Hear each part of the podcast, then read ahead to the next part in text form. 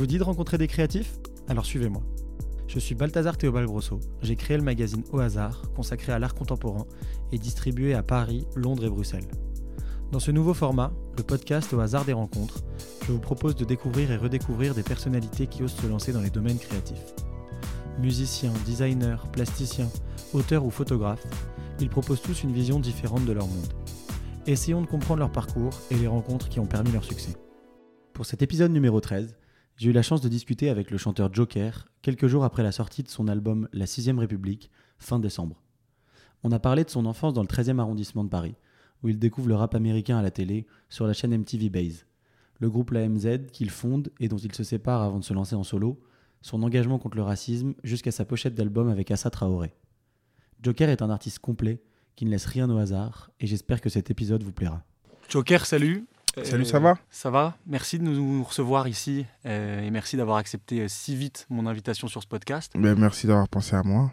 Et justement, on a, pensé à toi parce que euh, on trouve que tu es un artiste total, tu vois, dans le sens où il y a, bon, ça s'exprime surtout dans la musique, Mhm. mais euh, tout autour, enfin c'est important, la direction artistique, euh, le choix des, des covers de- d'albums et le souci du détail, on le, on le remarque dans chacun de tes projets. Mhm. Euh, c'est un truc qui est important pour toi de- d'avoir la main un peu sur ces choses-là? Ça va de pair, moi, je pense, de l'image.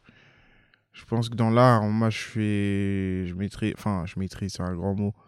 La musique, qui est une branche artistique parmi les autres. Et je pense que la photo, la vidéo, ça va aussi avec euh, le fait de pouvoir promouvoir ma musique. Alors, euh, j'essaye d'être. euh, le plus, le plus artiste possible dans tout ce qui touche autour, dans tout ce qui tourne autour de ma musique. De m'entourer de, surtout de, de, de- de- d'artistes qui maîtrisent un peu, qui maîtrisent beaucoup ce qu'ils font. On va parler de, on va évidemment parler de, ton actualité parce que c'est c'est important, un album qui est sorti très récemment. Mhm. Euh, mais on commence toujours cette, ces- nos entretiens en, en- en demandant à la personne, à l'invité de se, de se présenter. Comment tu te, comment tu te définirais? Comment je me définirais? Je me définis comme un artiste parisien, originaire du sud de Paris, qui raconte sa vie sur, euh, sur boîte à rythme et qui, qui essaye de, de, de- d'entertainer les gens le plus possible. Moi, Depuis je quand suis tu racontes ta vie euh, comme ça? Depuis mes 15 ans. Depuis mes 15 ans, j'en ai 29 aujourd'hui et c'est, c'est toute ma vie. J'ai fait que ça. 15 ans, c'est vraiment l'âge où j'ai vraiment voulu vraiment faire ça de ma vie. Mais entre la première fois où j'ai commencé à rapper et aujourd'hui, bah, on va dire, c'est vraiment, vraiment, vraiment débuté à mes 20 ans. Dans un entretien avec euh, Mehdi Maizi, Mhm. tu dis euh, si tu vois d'où on vient et où j'en suis aujourd'hui, je peux qu'avoir le sourire. Ouais. Je viens de, je viens du fond, comme on dit chez moi, du fond, du fond du pot du Nutella. Je viens du, du trou du cul de Paris. Base, je suis du 19e, rue Petit. Et euh, ça n'a jamais été facile pour moi et les miens. Ça, il y a toujours plus, il y a toujours plus à plaindre. Mais ça n'a pas été facile du tout. Genre, euh, entre la rue Petit et la rue Chevaleret. Donc le 13e après? Ouais, alors je chevallerais dans le 13e et c'était c'est un quartier difficile. C'est un quartier difficile dans Paris et c'est sortir de là, surtout c'est un quartier qui personne n'est jamais sorti de là. Que ce soit dans l'art ou que ce soit dans autre chose, les seuls gens qui sont sortis de là, c'est dans la criminalité. Et encore, Alors que c'est dans Paris. alors que c'est dans Paris, dans Paris Sud à la frontière d'Iv- à la frontière d'Ivry. Et pourquoi c'est si dur de- de- d'en sortir? Pourquoi c'est dur d'en sortir? Parce que c'est t'es pris par, euh, par l'engrenage. T'es pris par l'engrenage des mecs qui traînent en bas de chez toi. T'es pris par l'engrenage des... T'es catalogué quand tu viens de là. C'est dur de sortir de là quand t'es... Il y a des gens forts quand même. Parce que dans les cités, il y en a beaucoup qui, qui vivent dans les cités qui n'y traînent pas. Parce qu'ils sont forts mentalement. Moi, j'étais faible mentalement plus petit. Et c'est même pas faible. C'est que, tu vois, tu... T'es petit, tu galères à la maison. T'es dans ton HLM. euh, tes, parents, te disent, bah, descends. Et tu descends, tu te fais tes fréquentations, tu, tu rencontres des, des, bonnes et des mauvaises personnes, et c'est à toi de faire le, le tri. Le plus dur, c'est de faire le tri autour de soi. Tandis qu'il y en a qui, qui... Pourquoi? Parce que tes parents ils sont fatigués. T'as pas, pas de sortie le week-end, t'as pas de vacances pendant, pendant les vacances scolaires, tu fais quoi? Eh ben, tu, tu, tu, tu, tu descends et t'es pris dans l'engrenage, c'est ça. Et, et pourtant, tu as trouvé un, un environnement quand même euh, créatif, ou en tout cas propice à, à créer des choses et à sortir de là? Parce que je pense que tout ou tard sont nés, euh, tous les gros mouvements artistiques sont nés dans des endroits assez précaires. Je pense au, au rap, dans les années 80, 70, dans le Bronx. Je pense euh, au rock pendant la ségrégation. Je pense à tous les gros. Je pense au coupé décalé en Côte d'Ivoire, qui est né pendant une crise, euh, une crise, une grosse crise politique avec des coups d'État, etc. Et euh, si on, on voit bien autour de nous tous les grands changements, tous les grands changements de ce monde sont parallèles avec les changements artistiques et les changements artistiques sont nés en général de, de, de, de- viennent du ghetto. Donc euh, c'est c'est j'en suis le fruit. Vous écoutiez de la musique euh, à- Grave, on à la maison que ça. On écoutait que ça, il y avait que ça, il y avait que de la musique. S'il n'y avait pas de musique dans le poste, euh, s'il n'y avait pas de musique dans le poste, il y avait les clips à la télé. C'est une génération, il n'y a pas internet encore. Enfin, il y avait internet, mais c'était pas comme aujourd'hui, il n'y avait pas YouTube et tout. C'était les clips à la télé, les, les, albums de papa qu'il avait laissés à la maison, les cassettes de maman. C'était ça, tous les jours, tous les jours, que de la musique. Des fois, on s'entendait même pas parler. Et c'est c'est à la maison, c'est en bas, les grands qui mettent de la musique à fond dans les voitures. Je me souviens même avec Davidson, on écoutait du son quand on était petit en ouvrant la fenêtre. Et tu sais que les grands, ils sont posés en bas et ils ont les portières de la voiture ouvertes. Ils mettent la musique à fond, il n'y a personne du voisinage qui va se plaindre par peur des représailles. Je sais qu'on a des grands qui étaient fans de rap new-yorkais et tout. J'ai écouté beaucoup de sons comme ça. Et, et dès le départ, quand tu te mets toi à pratiquer, du coup, euh, quand tu sautes le pas, on va dire, euh, c'est euh, c'est euh, en groupe ou tu le fais d'abord tout seul euh, dans ton D'abord coin tout seul. D'abord tout seul dans mon coin avec un pote à moi, Frédéric, quand on était au collège, qui lui rappait déjà. C'était la star du collège. C'était mon meilleur ami à l'époque. Je rappais pas, moi je jouais au basket. Mais je rappais euh, pour m'amuser avec des potes et tout. On, on s'amusait à se clasher. J'ai un pote, Sofiane, un jour qui me clash. Il enregistre un son sur Audacity. Il envoie le son aux gens. Moi je suis au basket. Frédéric il vient me voir. Il me dit Ouais, Sofiane, t'as clashé. C'était un samedi, j'avais un match. Il me dit T'as clashé. Je vais chez Frédéric, il avait tout le matos un micro, un ordinateur. À l'époque, c'était dingue avec Audacity. Tu vois, les petits micros de mon galet, là. Ouais. Et j'enregistre un clash. Davidson, il tombe dessus, tout le monde tombe dessus, tout le monde pète un plomb. Le mec, je termine. Ah, donc ça commence sur un. Sur un clash. ouais, Direct. Direct. Sauf le boulanger, il s'appelait le son. Mon premier son, il s'appelle Sauf le boulanger. Parce que c'était un, un mec, il était plus âgé que nous. Moi, je vais avoir 13, 14 ans, j'étais au collège. Il avoir 16 ans, il traînait toujours dans le collège et il faisait un CAP ou BEP boulangerie. Et c'était sur une prod de Boys in the Hood, l'ancien groupe de Young Jeezy, produit par P. Diddy à l'époque. Et euh, ouais, je l'avais fumé dessus. Je dis dans des, dans des textes, tu parles de drogue, de cocaïne, t'es boulanger, la seule chose, la seule poudre blanche que t'as vue, c'est la farine. Eh, je l'ai fumé. Et, euh, et du coup, ok, donc là en plus, le, le- ça prend un peu. Enfin, c'est pas que ça prend, mais au moins tu vois que tu as des retours euh, ouais, positifs. premiers retours positifs, Ça te donne de la confiance pour, ça, pour, et après, je- mettre. Et après, je sors un projet à 15, 14 ans, la carte à jouer. Joker AK-47, c'est mon premier blast de rappeur. Joker AK-47, mon famille, c'est AK. Et euh, Joker AK-47, la carte à jouer. euh, je sais plus, 13 titres ou 12 titres. Super euh, nul. Un projet super naze. Mais j'en étais fier, j'en suis fier toujours. Et après, suite à ça, ben, on a monté le gros, un groupe. Et euh, s'en est suivi ce qui s'ensuit. Et, et déjà, dans le groupe, avais une, ça s'appelle c'est la MZ, t'avais Mhm. une, euh, j'ai l'impression que tu avais une fonction de directeur artistique, un peu justement, tu étais souvent, euh, en tout cas tu le dis dans pas mal d'interviews, tu es souvent à l'origine des morceaux ou Mhm. des ambiances. Est-ce que toi tu voyais le groupe comme un simple, euh, comme une simple étape avant de Non. faire une carrière solo ou ça aurait pu continuer Ça aurait pu ça aurait continuer. Ça aurait pu continuer. J'aurais même voulu que ça continue. Jusqu'à un certain moment. Jusqu'au moment où la gloire est arrivée. C'est là où tu. C'est triste, hein, mais c'est quand le succès arrive que les vrais visages. Euh, vrais visages se dévoilent. Et c'est à ce moment-là que je voulais, que je voulais plus. Je voulais plus parce que c'est plus de.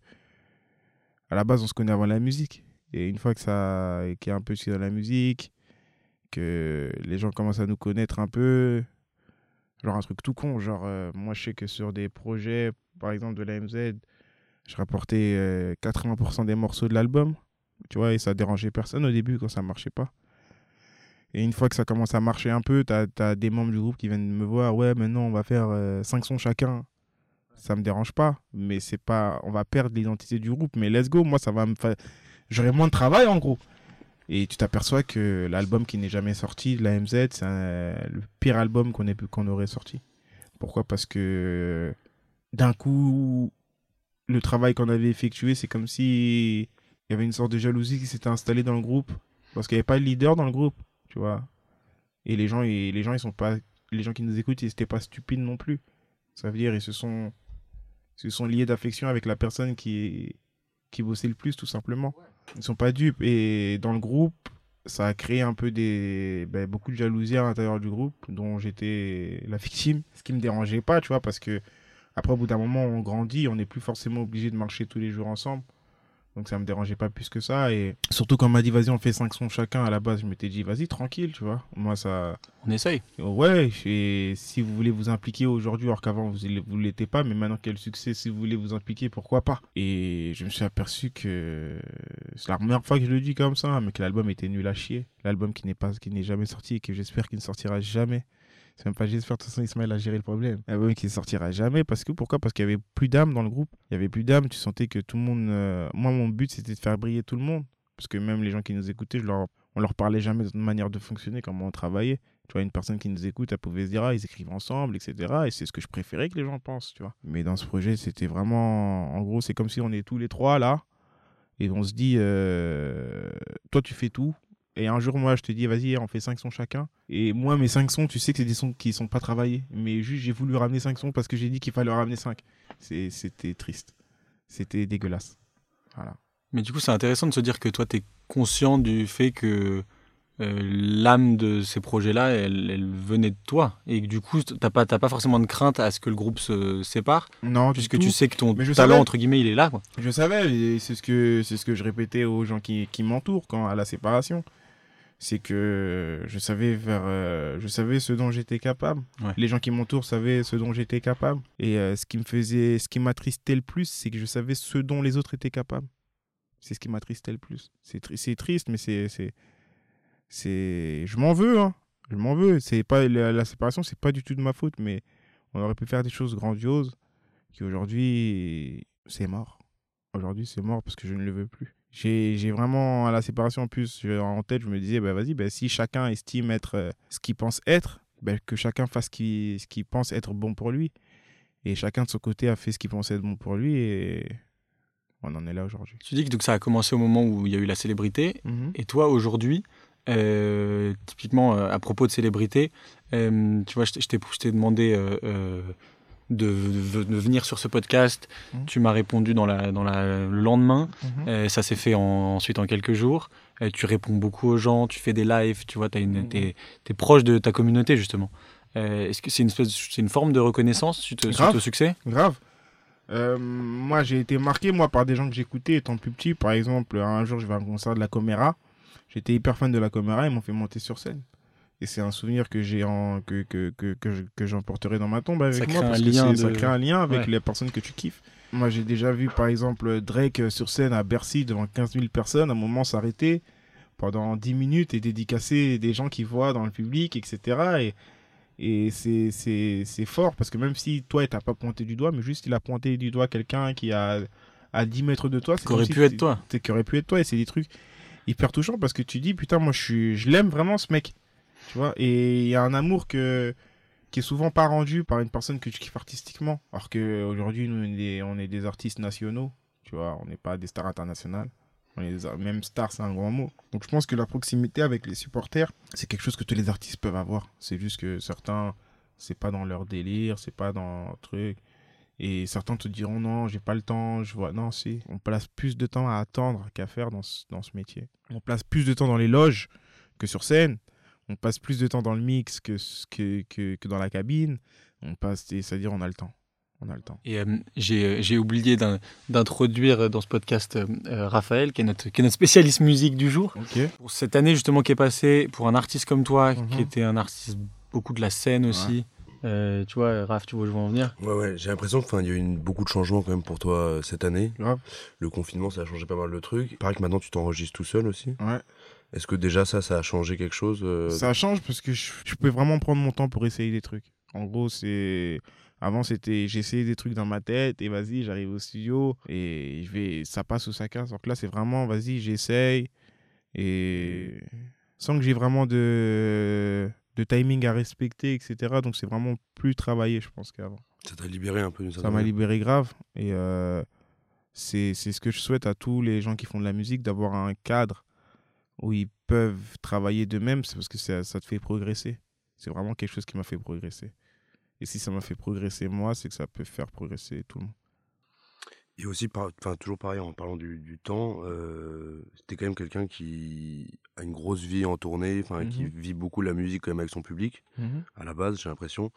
Et là, du coup, tu as quand même été coupé de ton public, j'imagine. Enfin, à part ce que disait Balthazar sur les lives, sur ta communauté, comment tu l'entretiens, tout ça, mais physiquement, tu es coupé quand même. Mmh ça t'a quand même donné du temps aussi, une autre appréciation de la musique, ça a changé des trucs aussi. Grave, ça a changé, euh, parce que le fait de ne plus aller en tournée, de trucs, ça m'a. Bah, je suis confronté à moi-même, je suis un mec qui vit seul. J'ai mon fils à temps partiel, c'est-à-dire, euh, quand je suis seul, qu'est-ce que je fais? Je joue à la play, je me mate un porno ou bien je fais de la musique. et c'est ce qui m'a. Alors que quand t'es en tournée, vraiment. J'aime bien écrire en tournée aussi. Ça veut dire ça. Ah oui, t'as le temps d'écrire Ouais, si, quand t'es sur la route ou bien quand t'es dans les chambres d'hôtel. Parce que plusieurs. Voyager, ça t'inspire à autre chose. Mais c'est vrai que le confinement, ça m'a fait du bien dans le sens où les musiques sont plus personnelles aujourd'hui. Je pensais justement, en général, il y a toujours un. en tout cas, dans, ton travail, je trouve qu'il y a un équilibre entre des morceaux. Euh, plus léger, un peu mhm. plus, enfin qui ambiance un peu plus, on va dire, et des morceaux un peu plus engagés ou un peu plus personnels. Et je me demandais si en tant qu'artiste euh, et auteur aussi, euh, en confinement, tu arrives à créer des morceaux qui ambiancent alors que tu t'ambiances plus depuis six mois? Si, tu peux, tu peux dans le sens où la musique c'est euh, un carnet, un carnet de, de souvenirs. Tu dessines un carnet de souvenirs, ça veut dire c'est tu peux. Nous tous on a désobéi un peu on a fait des fêtes. Aujourd'hui, je peux écrire une musique d'un souvenir en tête, euh, d'une histoire euh, qui, qui, qui m'est arrivée il y a 4 ans, qui m'est arrivée il y a 10 ans. Donc tu peux. Et justement, enfin juste, euh, Balthazar, il parlait de ton éclectisme un petit peu mhm. musical, le fait que tu fasses vraiment beaucoup de choses, et au-delà de juste turn up ou poser, enfin il y a quand même beaucoup de richesse. Et on se demandait un peu où est-ce que tu vas chercher, enfin qu'est-ce qui te nourrit dans la musique? Tu as parlé un peu des musiques que tu écoutais petit mais sans trop mhm. citer. Euh, d'où tu tires justement plein d'inspiration qui... parce qu'on a l'impression que tu as un univers assez riche quand même musicalement. C'est vraiment, je suis un mec hyper curieux depuis petit et c'est ce qui fait ma force, je pense, mm, aujourd'hui en étant un peu plus grand. Et c'est vers là que ma musique va par la curiosité. Et j'aime, j'aime les personnes curieuses, les personnes qui, qui, qui m'entourent, j'aime les personnes qui m'apprennent des choses sur la vie, qui ont un max de culture générale et tout, etc. Et dans la musique, pour moi, c'est pareil. J'aime piocher un peu à gauche, à droite de tout ce que j'ai entendu, m'imbiber de toutes les cultures de toutes les cultures différentes qui m'ont qui m'ont qui m'ont éduqué tout au long de ma jeunesse tout au long de mon mon adolescence ma préadolescence euh, arrivé à l'âge adulte c'est c'est moi en gros, ma, ma, musique, elle me reflète moi, tout simplement. Sans calcul, sans rentrer vraiment dans le cas. Tu vois, par exemple, je suis... on est tous pareils, mais avec nos petites différences. Et c'est ça ma musique. Je fais mes, je mets mes différences en premier plan. Et à l'époque où, tu pouvais euh, voyager, je sais que ça avait une place importante quand même dans ta vie.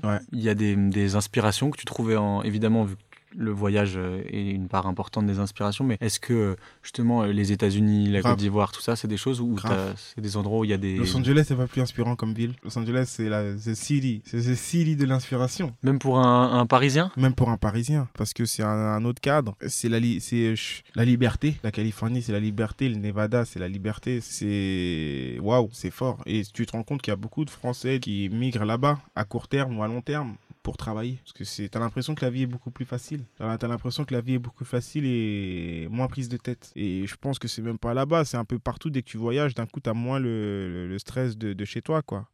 Donc t'es beaucoup plus créatif, t'es beaucoup plus dans la recherche, t'es beaucoup plus euh, dans la compréhension des gens, tout simplement, parce que t'es pas chez toi. Donc t'essayes de... Et d'un coup, l'inspiration vient beaucoup plus vite. Ouais, moi, j'ai l'impression que tu crées des sons. Euh, enfin, tu crées pas du, du, rap français, tu vois. Tu crées, tu crées des sons euh, internationaux. Internationaux en français. Ouais, c'est ça. C'est ça. C'est ma recherche. Tu peux parler n'importe quelle langue, ne pas comprendre le français, mais je fais de telle sorte à ce que ma musique puisse t'emporter. On a grandi en écoutant du rap américain.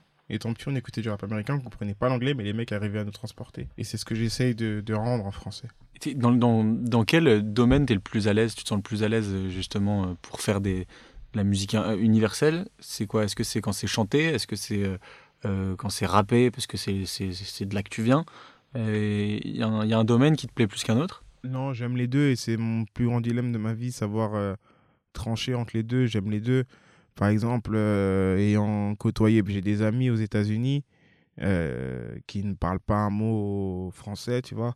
Et je me rends compte, par exemple, quand j'annonce un morceau, par rapport à leur réaction, genre Le dernier morceau que j'ai balancé, Click Clack Bang Bang, mes potes euh, des States, waouh, what the fuck, c'est quoi ça? C'est trop chaud. Euh, et c'est ce genre de réaction que je kiffe. Tu ne peux, tu peux ne pas comprendre. Et quand tu remarques le refrain de Click Clack Bang Bang, tu comprends pas le français, mais tu comprends. Tu comprends l'ambiance qui se dégage. Il y a tout le squad gang gang, click clack bang bang, on gang bang, Jesus pose down, nick le rap game. Il y a que chaque jour de la semaine qui est un peu, tu vois. La semaine, 8 des cocaine, cocktail champagne. C'est vraiment, par rapport à ce refrain, j'ai vraiment eu des retours même de copines, des states et tout, en mode waouh. Genre en mode si ça sort ici, ça, ça pète. Et c'est des, des, messages qui sont super motivants dans le sens où on sait que la langue française, c'est ce qui crée notre barrière euh, au reste du monde. C'est pas une musique qui est parlée, c'est pas une, langue qui est parlée partout dans le monde. Et quand tu as des gens qui, qui ne regardent que leur nombril, les Américains, et qui sont touchés par des, par des morceaux, il n'y a rien de plus flatteur quand tu chantes en français. Et justement, par rapport à ça, et même ce que tu disais un petit peu avant, il paraît que tu t'écris pas tes textes ou t'écris plus tes textes Non, j'écris pas. En fait, j'écris dans ma tête. J'écris dans ma tête. Et quand je retiens le truc, c'est que c'est la bonne, la bonne, la vibe est bonne. Quand je retiens pas, c'est que c'était pas bon. C'est soit une musique. Et euh, si elle est entêtante, c'est là où je peux, moi, voir si une musique elle est entêtante, entraînante ou pas. Si j'arrive à la retenir, c'est que c'est bon. Si je retiens pas, c'est que c'est pas bon. Donc c'est la mélodie vraiment qui prend le pas sur le C'est ça qui prend le pas surtout. Et moi, la mélodie, elle vient avec les mots. Genre, je fais pas de yaourt ou truc. La mélodie, elle vient direct dès que j'écoute la prod. Si j'écoute la prod et que la mélodie, elle vient direct, c'est que c'est bon. Si j'écoute la prod et il y a un qui vient, c'est que c'est pas bon. Ah, donc ouais, donc la prod passe quand même en premier. La prod passe en premier. La prod, Dans ton process, c'est prod et ensuite par rapport à ça. Par rapport à ça. Après, des fois, je pose sur des prods et je retravaille euh, sur des prods. Par exemple, ça peut être sur des type beats et je retravaille une prod avec euh, le même BPM et un truc qui me ressemble. Par exemple, pas entre avec mon cœur, c'est ce qui s'est passé. J'avais le truc et après j'ai refait la prod avec Thomas c'est important pour toi, je crois, les, les, collaborations. Et en préparant cet entretien avec Raph, moi, je faisais un, parallèle avec une, une réflexion que tu as faite dans une interview aussi, où tu parlais de vos collabs au départ avec la MZ, où vous posiez pas ensemble, mhm. euh, où c'était pas vraiment ce taf collaboratif. Et je me demandais si, du coup, tes featuring actuels se faisaient de cette manière-là aussi, chacun dans son sens, ou si la rencontre et le, et le moment et le feeling avec la personne euh, étaient importantes dans ton, dans ton choix des, des, des feats. Tout dépend de comment la de l'approche de la personne avec qui je travaille. Moi, j'aime mettre les gens à l'aise. C'est quelque chose que ben, j'étais obligé de le faire en bossant en groupe. Ça veut dire que c'est quelque chose qui, est, qui aujourd'hui mais naturel. J'aime bien mâcher le travail des gens. Ça veut dire de pas fatiguer les gens parce que je sais que la plupart des artistes, ils sont sur leur projet ou ils ont d'autres choses à faire que de venir avec moi, choisir des prods, etc. C'est-à-dire la plupart du temps, c'est j'ai déjà enregistré j'envoie mes voix, j'envoie le son tout simplement. Et la personne vient là juste à faire. Et même moi, quand je quand on m'invite sur un projet de quelqu'un, j'aime bien quand c'est fait comme ça. Après, il y a des mecs avec qui tu t'entends vraiment bien, ou tu sais que vas-y, on peut bosser le morceau ensemble, tu vois. Euh, moi, le mec avec qui je m'entends aujourd'hui, il y a. Je me dis, vas-y, on peut bosser un morceau ensemble. Genre, ça va, ça va, pas, ça va pas me prendre la tête. Euh, à l'artiste le Juice, je sais que je vais bosser un morceau avec elle, ça va pas me prendre la tête. Il y a un artiste que je trouve super talentueux, gros mot. Ouais, il y a, Après, la plupart du temps, faire la musique, c'est pas ça qui me prend la tête de ouf. Mais je sais qu'il y en a qui ça prend la tête, donc je préfère ne pas les saouler. C'est-à-dire que je préfère mâcher le, mâcher le travail. Ou bien encore, on bosse ensemble, m'impliquer de manière à ce que ce soit fini le plus vite possible, histoire que ce soit voilà, le plus fluide. C'est un peu un rapport euh, euh, américain justement à la musique. Je crois qu'aux États-Unis, ils font beaucoup. c'est comme ça que ça se passe. Ça marche comme ça. Il y a pas de, à part les mecs qui sont très potes de, personne passe des journées en studio ensemble et tout. En général, ils s'envoient les. des fois, ils, ils se voient même pas, les mecs. en même temps, leur pays, il a la taille d'un continent. C'est-à-dire, les mecs, ils se voient pas, ils, bossent sur 8 transferts. Ça va vite et au final, tout le monde est content. Et après, on, peut on pourra peut-être se croiser à un événement, une cérémonie ou bien si le son marche euh, lors du tournage du clip. Et toi, tu as une stratégie pour euh, aller t'imposer euh, du, côté des États-Unis ou? Non, j'ai un pote Fabrice, il veut que j'écrive des textes et lui il habite à Los Angeles, il veut me les traduire et que moi je chante en anglais et tout. Et moi ça me je pense que ça ne marchera pas parce que c'est quand même un pays les yeux fixés sur leur nombril et quand tu chantes avec un accent dans ce pays, c'est pas bon. n'importe qui, genre les mecs qui ont réussi avec un accent là-bas, c'est les Beatles, tu vois. C'est un peu on se rend pas compte hein, mais les c'est un public très dur. Je perdrais plus mon temps à vouloir m'installer là-bas qu'à travailler ici. Un DJ qui chantent pas. Par exemple, on a des DJ français. Ah, Snake, il y a Snake. Snake, Hazard, Dombreski et tout qui peuvent s'installer là-bas. Pourquoi? Parce qu'ils chantent pas, les gars. Et quand il y a de la chanson, ils font venir Bieber ou. T'as capté? Après, ces mecs-là, ils pourraient inviter Bieber et Joker dans le même morceau, ce serait terrible. Si demain on veut vraiment s'ouvrir au public américain, et ces mecs, ils ont le pouvoir ils ont la force de pouvoir faire des, des, ouais, Je pense qu'il faut que ça, passe par des ponts. Par des ponts comme ça, euh, des mecs sont vraiment, des, des mecs sont vraiment installés là-bas, et les mecs qui sont vraiment installés là-bas, en artistes français, sont les DJ. Et la je parlais de ça avec Chiche, c'est tellement un pays qui a, c'est tellement un pays qui a l'habitude d'écouter des chansons qu'ils comprennent. Tu vois, ils sont nés en écoutant des chansons qu'ils comprennent tous les jours. Tu vois et euh, demain tu vas leur et, et au pire s'ils comprennent pas c'est du spanish. Et, tu vas leur apporter de quoi? De l'italien du français de l'allemand ouais. Ils peuvent l'écouter comme ça une ou deux fois mais se dire vas-y je suis dans ma voiture ou bien je vais à, au lycée ou je vais à la fac ou au taf en écoutant euh, un truc que je comprends pas du tout. Non c'est mort nous on, nous, on a grandi en écoutant des chansons qu'on comprend pas de base. Et après, il y en a qui ont appris l'anglais, il y en a qui ont appris l'espagnol, il y en a qui apprennent l'allemand. C'est-à-dire, nous, on a vraiment grandi comme ça parce qu'on est quand même, on a les yeux rivés euh, sur l'outre-Atlantique, tu vois. et puis surtout, aussi, ce qui, enfin, la, musique de, des années où tu as grandi en France, il y avait pas une scène rap. Euh, non, non, il n'y avait pas grand choix en rap.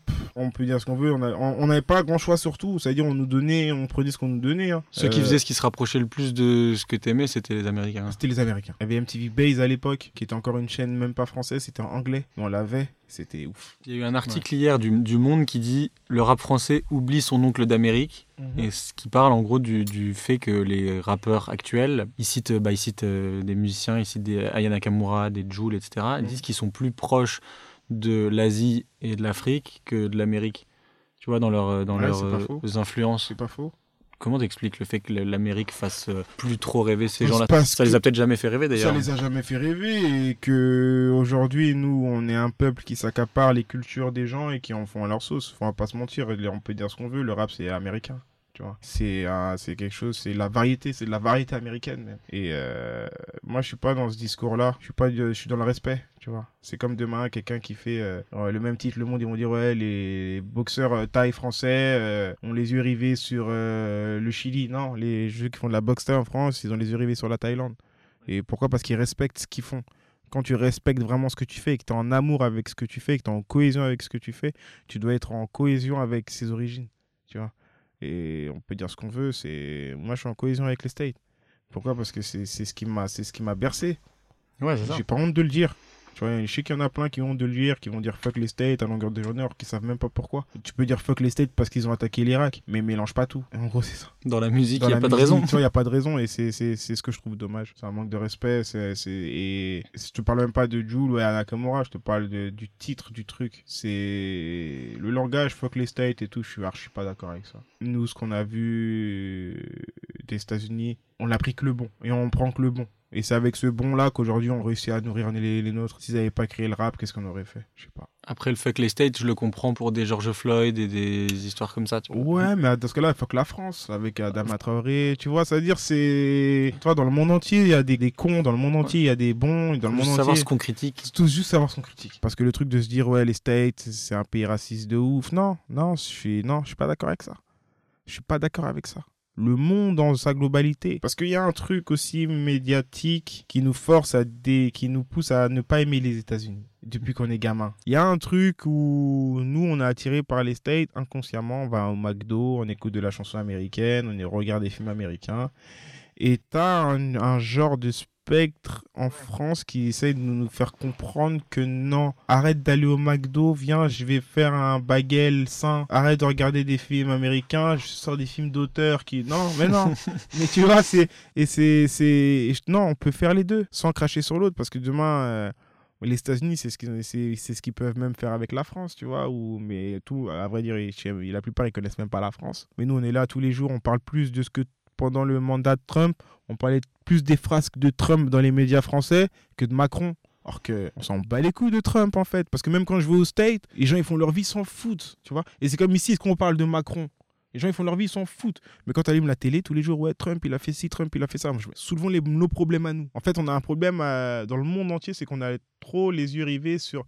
Tu peux avoir les yeux rivés sur la culture américaine mais ne pas avoir les yeux rivés sur la politique américaine, sur tout, sur tout ce qu'ils vont faire. Non, parce qu'à partir de là, on va que leur trouver des défauts. Parce qu'on n'est pas pareil. C'est un pays, il a deux siècles. Les mêmes problèmes qu'il y a là-bas, il y a les mêmes problèmes ici. Réglons nos problèmes, laissons-les régler leurs problèmes, tout simplement. Euh, moi, juste pour revenir un peu à la musique, après euh, géopolitique, euh, il y a un truc qui te caractérise beaucoup, je trouve, comme dans le milieu musical, c'est quand même ta voix. Et là-dessus, en gros, il y a une énorme critique de ceux qui connaissent pas très bien le rap sur, par exemple, le vocodeur. Et j'imagine que tu en utilises sûrement un petit peu comme tout le monde. Et à la fois, tu as vraiment une identité dans ta voix, pour le coup. C'est que tu peux utiliser ces, ces logiciels mais euh, c'est toujours bien d'utiliser ces logiciels quand tu sais un minimum chanter. Ce week-end, il y a du vocodeur. Mais le mec sait chanter. Et le vocodeur, l'autotune, c'est des choses qu'il faut savoir maîtriser, savoir connaître, juste connaître les tonalités, je pense que c'est déjà un grand pas. Et après, chaque être humain a son timbre de voix. Quand je chante un timbre particulier où il y a un souffle dans la voix qui fait comme s'il y avait deux, des voix, dans l'impression que j'ai doublé, alors que moi, je double rarement mes pistes. Alors que tu as l'impression qu'il y a une voix et une grave, et tu as juste à trouver les équaliseurs qui va trouvé au milieu et, c'est mon prof de chant qui m'appelle ma voix la voix soleil. La voix soleil en mode euh, avec le souffle. T'as travaillé longtemps le chant? Euh, Non, ça fait 4 ans. 4 ah, ans que je prends des cours. Ah, tu continues là? Ouais, je continue un peu moins vu qu'il n'y a, a pas de tournée. Mais quand je suis en tournée, vraiment parce que j'ai pas d'autotune dans le micro, vraiment pour C'est pour protéger ta voix Pour euh, protéger, pour la, pour la travailler. Parce que c'est un muscle. Si des fois je peux avoir 3, 4 dates d'affilée, je me souviens à l'époque, quand je travaillais pas ma voix, j'avais, euh, on avait euh, trois concerts d'affilée. Au bout du deuxième concert, j'avais plus de voix. Et vas-y, c'est, c'est ce truc qu'il fallait que je travaille et qu'il faut que je travaille toujours. est-ce qu'on peut parler un peu de ton album Et de, déjà pour commencer, du coup, ça rejoint ce que je te disais tout à l'heure sur la direction artistique, mais sur la pochette de l'album qui est très forte. Pourquoi avoir choisi euh, Assa Traoré comme emblème? Pourquoi la, la, mettre comme ça en avant sur cette pochette? Parce que c'est une grande sœur qui défend les intérêts de, de nous, jeunes Français. Et nous, ce qu'on veut, c'est justice. On demande justice. C'est un mot super euh, basique. Et voir quelqu'un se lever qui demande justice, et ça fait combien? 3 ans, 4 ans qu'elle demande cette justice, et qu'elle n'a pas été rendue, et qu'elle est encore là, c'est vraiment pour moi une personne qui représente l'espoir pour nous, les jeunes, jeunes de tout horizon possible. Je voulais montrer mon engagement par rapport à elle, par rapport à son combat, que son combat c'est le mien, que Adama ça aurait pu être moi, que l'album La 6 République c'est euh, la vie d'un jeune de quartier en France qui aurait pu mourir dans les mêmes conditions qu'Adama ou d'autres, tu vois. Et c'est une personne aujourd'hui qui représente ce combat-là au-delà de ma musique, c'est elle. Moi, en gros, moi, c'est comme si dans la pochette, c'était elle qui est représentée et que moi, je suis en second plan, tu vois. Et que moi, en second plan, je peux continuer ma vie en sachant qu'il y a quelqu'un qui me défend, qui me représente. En gros, c'est ça. Elle est l'étendard de... L'étendard de, de cette demande de justice, tout simplement, de cette demande de tu vois, quand tu vois les rassemblements qu'il y a eu à Paris et tout, tu, t'aperçois qu'il y avait vraiment que de l'amour dans ce truc, tu vois. C'est, c'est vraiment pas des. C'est une personne qui a, qui, qui, qui a, qui a propagé de l'amour cette année-là. S'il y a une personne que j'ai vu propager de l'amour cette année par rapport à ses discours, par rapport au rassemblement qui a eu lieu et tout, c'est vraiment Assa Traoré. Et moi, j'aime l'amour. J'aime le fait de, de partager des idées positives. Des idées positives. Et et justement, quand tu vois ce qui se passe en, ce moment, euh, l'agression de Michel euh, Zecler, tu arrives à, rester positif et optimiste sur le, sur le futur? C'est dur, dans le sens où il y a toujours des cons, et c'est partout. Il y a des cons partout, et euh, quand on est gouverné par des cons, c'est ça le plus dur. C'est même pas le peuple ou quoi qu'est-ce. Je pense que c'est les gens au-dessus. Et les gens au-dessus, il y a pas mal de gens qui n'ont pas vécu ce qu'on vit. Il y a pas mal de gens qui sont pas en réalité avec la réalité. Et c'est là où on va faire la régression. Le jour où on ira vers la progression, c'est quand on sera vraiment gouverné par des gens qui, qui je dirais pas qui nous ressemblent, tu vois, mais qui, nous comprennent. Là, aujourd'hui, les gens ne nous comprennent pas. Tu vois, pour certains, c'est normal que les policiers agressent un producteur comme ça dans son studio. On va toujours chercher un, on va toujours chercher des conneries, tu vois. Par exemple, même pour Adama, le pauvre, il est décédé aujourd'hui. C'est que, je sais pas combien d'années après son décès, on veut lui trouver des, des, des, on veut lui mettre des affaires sur le dos. Mais non, mais non, c'est trop facile. J'ai l'impression que tu as un peu un caractère de. Tu, tu vas me dire si je me trompe, mais tu sais, de de rockstar des années, euh, euh, je sais pas, 80, un peu qui même me suivent et tant pis si, ouais, je suis ça passe je suis totalement d'accord avec toi. J'aurais même aimé vivre à cette époque, moi. Aujourd'hui, c'est vraiment, t'as l'impression que les artistes, ils veulent se faire aimer par tout le monde, tu vois. Il y a que du faux. Tout le monde veut être euh, politiquement correct. On demande pas de manquer de respect à des gens, on demande pas de manquer de respect à certaines communautés, ce qui est, non. On demande d'être soi-même, de dire ce qu'on pense, de, de faire ce qu'on a envie de faire sans rentrer dans l'intimité des autres, de faire ce qu'on a envie de faire. Aujourd'hui, c'est vraiment rentrer. la plupart des artistes aujourd'hui, mainstream ou moins, c'est ce qui est triste, c'est que même les artistes les, qui ne sont même pas mainstream aujourd'hui, ils sont politiquement corrects. C'est ce que tu disais au début, c'est que hum, si les artistes ont toujours un peu été les témoins de, leur époque, c'est pas en étant politiquement, en étant politiquement correct. Mais non, regarde, euh, moi, je suis un fan de Balavoine. Balavoine, il dit ce qu'il a à dire. Personne il disait ce qu'il avait à dire. Tu vois, et les mecs qu'on retient en général, c'est des mecs qui disaient ce qu'ils avaient à dire. Aujourd'hui, on ne sait pas de combien d'albums il a vendu. On sait que c'était un mec qui était là pour les siens. On sait que c'était un artiste engagé, donc on respecte ça. Tu vois et c'est, je pense que les artistes ne se rendent pas compte que ce qu'on fait, c'est pour euh, laisser des, des petits pierres là, des petits, des petits cailloux comme le, le petit pousset. Et que c'est, c'est des choses dont on, on change l'histoire sans s'en rendre compte. Tu vois, c'est pas en sortant des sons, en fermant sa gueule et en restant dans son coin que non, ou bien en disant ce que tout le monde veut entendre. Non, là, tu, tu te gourres, tu te trompes de trucs. Et je t'en veux pas, j'en veux pas mec comme ça, tu vois. Mais je pense qu'on devrait un peu plus communiquer, se serrer les coudes, même pas qu'entre artistes, entre nous. Tu vois, comme là, ce qu'on est en train de faire, tu vois, c'est on n'en tirera que du bon, que du positif. Et le combat principal, du coup, c'est le même que celui d'Assa Traoré, c'est la justice et, le racisme. Mais dans l'album, c'est pas parce qu'il y a cette, pochette très engagée que tu te permets pas de continuer de faire du Joker, d'aller ah toucher à, tout ce que tu fais. C'est pour ça que je dis sur la, pochette, c'est vraiment à ça. Et moi, je suis derrière, c'est comme si ça aurait pu être moi.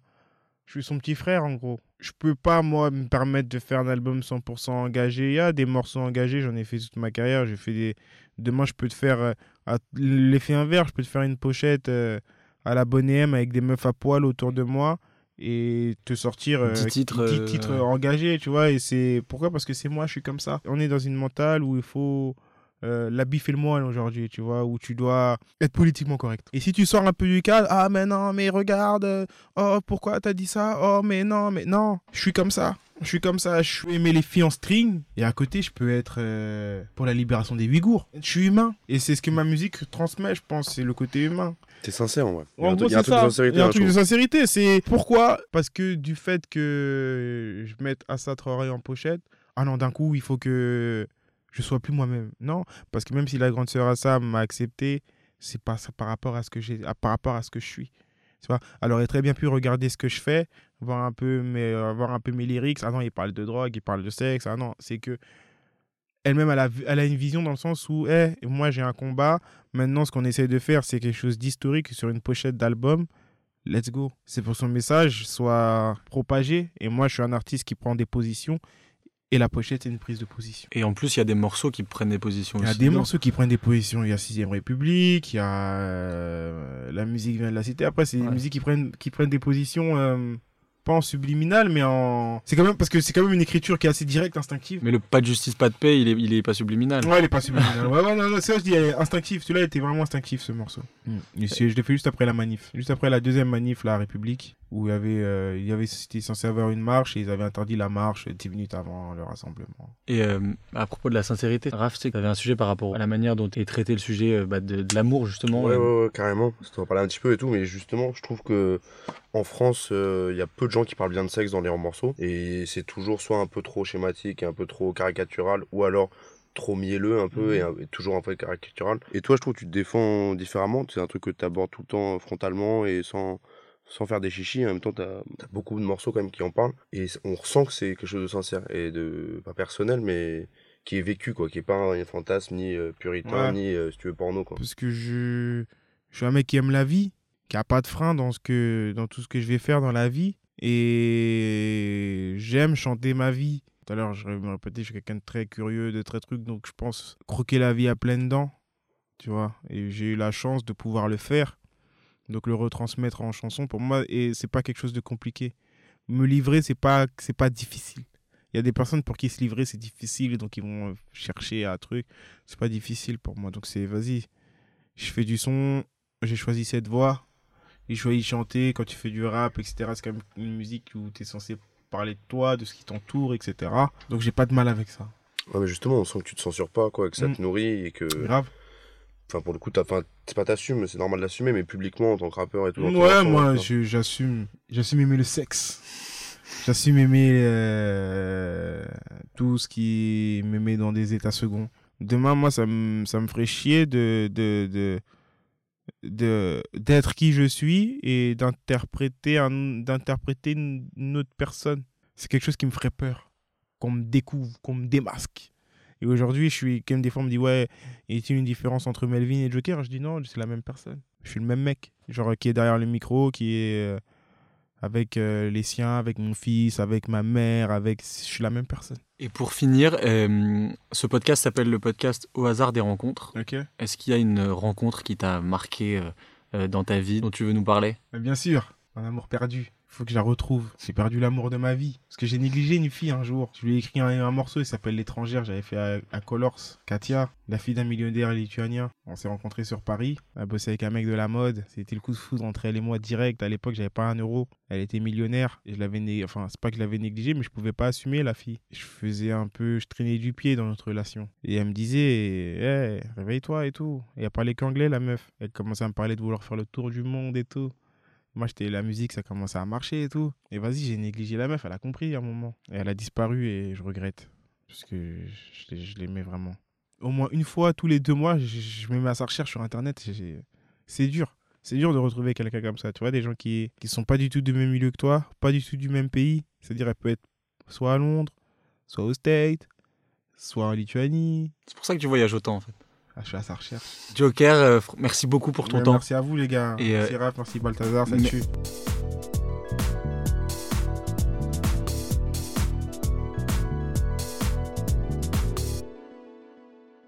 Si cet épisode vous a plu, n'hésitez pas à le noter 5 étoiles, à laisser un commentaire et à le partager. Suivez-nous aussi sur les réseaux sociaux, at podcast au hasard sur Instagram et au hasard des rencontres sur Facebook et LinkedIn. Je vous dis à la semaine prochaine et d'ici là, portez-vous bien. Ciao.